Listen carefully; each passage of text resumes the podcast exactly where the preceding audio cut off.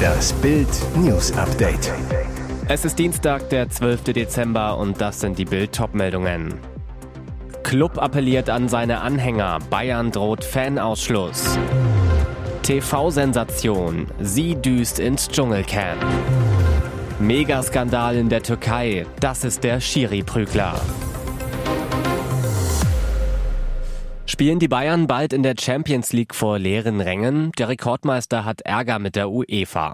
Nach dem Fehlverhalten einiger Bayern-Fans beim Champions League-Spiel in Kopenhagen wurde der Rekordmeister vom Verband mit einer Geldstrafe von 40.000 Euro belegt. Viel schlimmer, sollte der Bayern-Anhang erneut negativ auffallen, droht der Ausschluss der Fans für eine Partie. Zu den Gründen für die Strafe schreiben die Bayern, Anlass war der Einsatz verbotener Pyrotechnik sowie das Werfen von Gegenständen aus dem Fanblock des FC Bayern bei Spielen der Champions League insbesondere beim Gastspiel im Parkenstadion in Kopenhagen. Der Rekordmeister gewann das Auswärtsspiel am 3. Oktober mit 2 zu 1.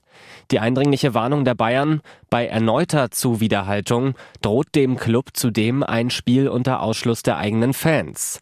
Klar ist bereits, für das nächste Spiel in UEFA-Wettbewerben darf der FC Bayern kein Ticketkontingent für Auswärtsfans erwerben.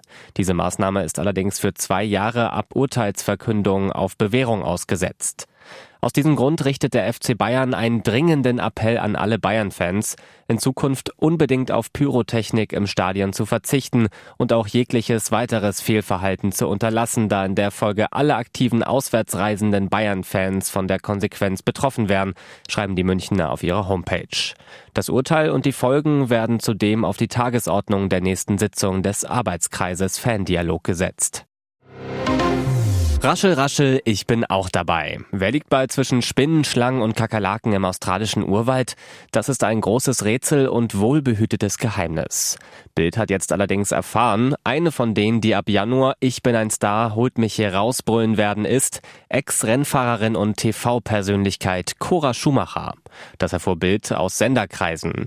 Bild weiß auch, die Ex von Ralf Schumacher hat eine der höchsten Gagen der Sendung bekommen.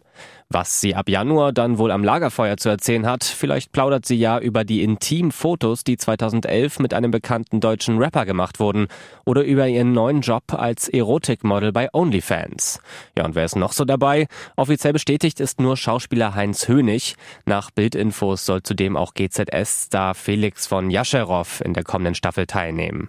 Ebenso erfuhr Bild, dass Nico Legert, der Sohn von Kultkicker Thorsten Legert, in den Dschungel ziehen soll.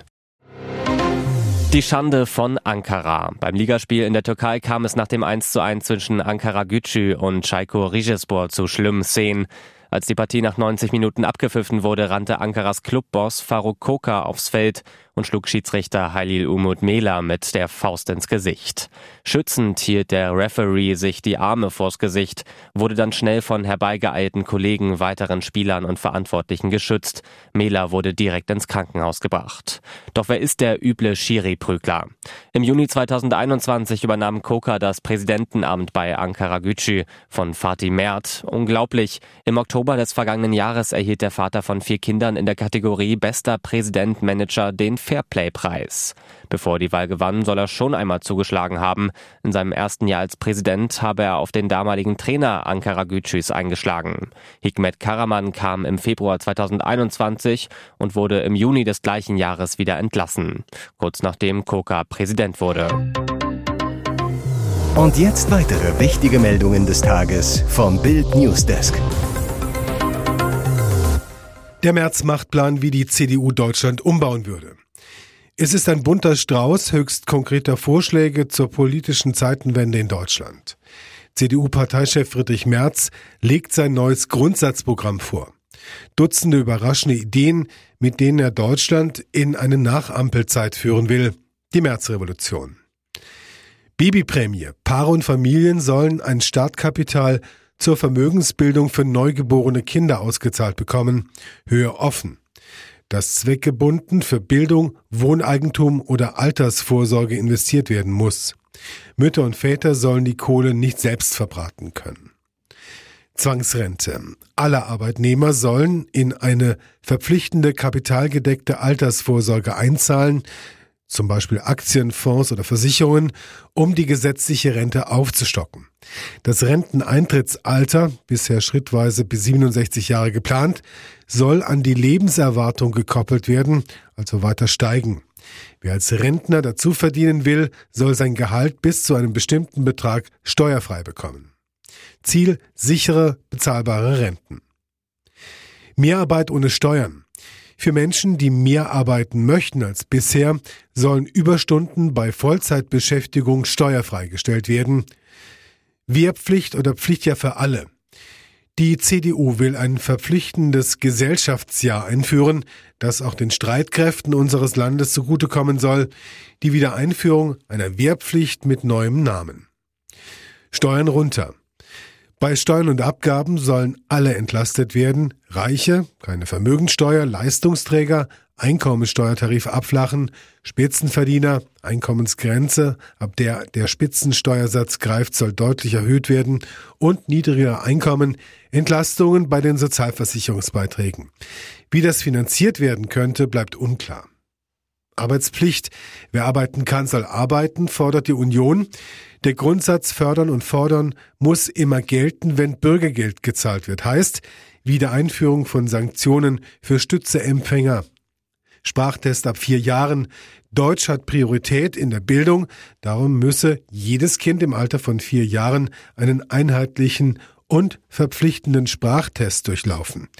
Kinder mit Förderbedarf sollen vor der Einschulung verpflichtend zur Kita oder in die Vorschule. Zurück zum Atom. Deutschland kann zurzeit nicht auf die Option Kernkraft verzichten, heißt es. Zudem müsse weiter an Atomkraft geforscht werden. Wir wollen weltweit den ersten Fusionsreaktor bauen. Genderverbot. In allen Behörden, Schulen, Universitäten und anderen Ämtern soll gelten, keine grammatikalisch falsche Gendersprache. Rätsel um Kreml-Kritiker Nawalny aus Knast verlegt oder schon tot. Was hat Putin mit ihm gemacht? Seit Tagen gibt es kein Lebenszeichen von dem inhaftierten Kreml-Gegner Alexei Nawalny. Jetzt wachsen die Sorgen um den 47-Jährigen. In den Straflagern 6 und 7 im Gebiet Wladimir wurde dem Anwalt mitgeteilt, dass Nawalny dort nicht sei, teilte die Sprecherin des Oppositionellen Hira Jamisch am Montag im Nachrichtendienst X vormals Twitter mit. Noch am Freitag habe es gar keine Antwort gegeben zu Nawalnys Verbleib.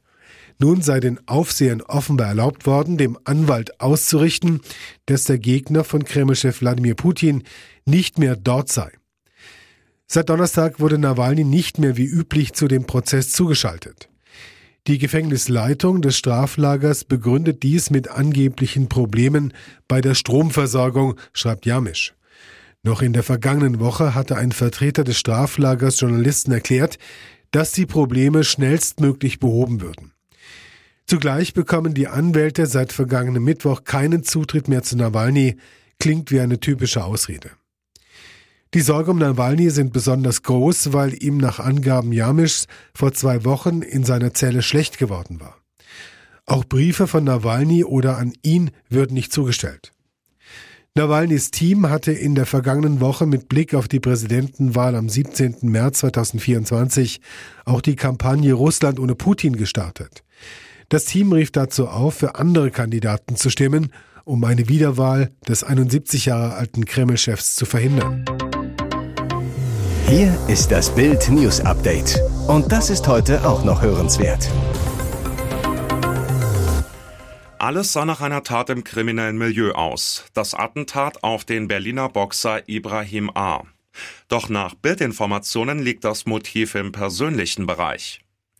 Zeugen hatten Montagmorgen einen alten schwarzen Kleinwagen an der Lietzenburger Straße in der Berliner City West beobachtet. Kennzeichen aus den Niederlanden besetzt mit zwei Personen. Dann gegen 3.40 Uhr entdeckten sie offenbar ihr Opfer, den Boxer Ibrahim A. Auf dem Weg nach Hause zu seiner Wohnung. Plötzlich peitschten Schüsse, mindestens drei. Ein Projektil traf den Mann in den Hals. Schnell kamen Gerüchte auf. Der Mann habe Kontakte zu Angehörigen des Clanmilieus. Und tatsächlich folgen ihm in den sozialen Medien Angehörige zweier Großfamilien und umgekehrt. Wie Bild aus Sicherheitskreisen erfuhr, war es jedoch kein Mordauftrag aus dem Milieu. Am Montagabend nahmen Beamte der zuständigen zweiten Mordkommission die Ehefrau des Opfers als mutmaßliche Auftraggeberin der Schießerei fest. Sie soll keinen Widerstand geleistet haben. Der Pop-Titan und sein Supertalent-Comeback. Dieter Bohlen sitzt wieder fest im RTL-Sattel. Er ist nicht nur zurück als Juror bei DSDS, sondern auch beim Supertalent, das im Frühjahr 2024 im TV auf Sendung gehen wird. Vergangene Woche starteten dazu in Köln die Dreharbeiten. Die erste Aufzeichnung der neuen Staffel von Das Supertalent Bild war dabei und plauderte mit dem Pop-Titan am Rande der Dreharbeiten. Dieter Bohlen zu Bild über sein Comeback. Ich war tatsächlich ein bisschen aufgeregt vor der Sendung. Den größten Applaus erntete bei der ersten Show der Pop-Titan. Die Zuschauer feierten den 69-Jährigen vor Sendungsbeginn minutenlang. Dann lässt er in seine Gefühlswelt blicken, wie es war, als er ersetzt wurde und Sendepause hatte. Für mich war das damals schon traurig, nicht mehr dabei sein zu können. Das war kein schönes Gefühl, wenn man zu Hause ist und sieht, dass die Sendung mit jemand anderem produziert wurde. Die Treue des Publikums auch hier im Studio hat mich wirklich überrascht.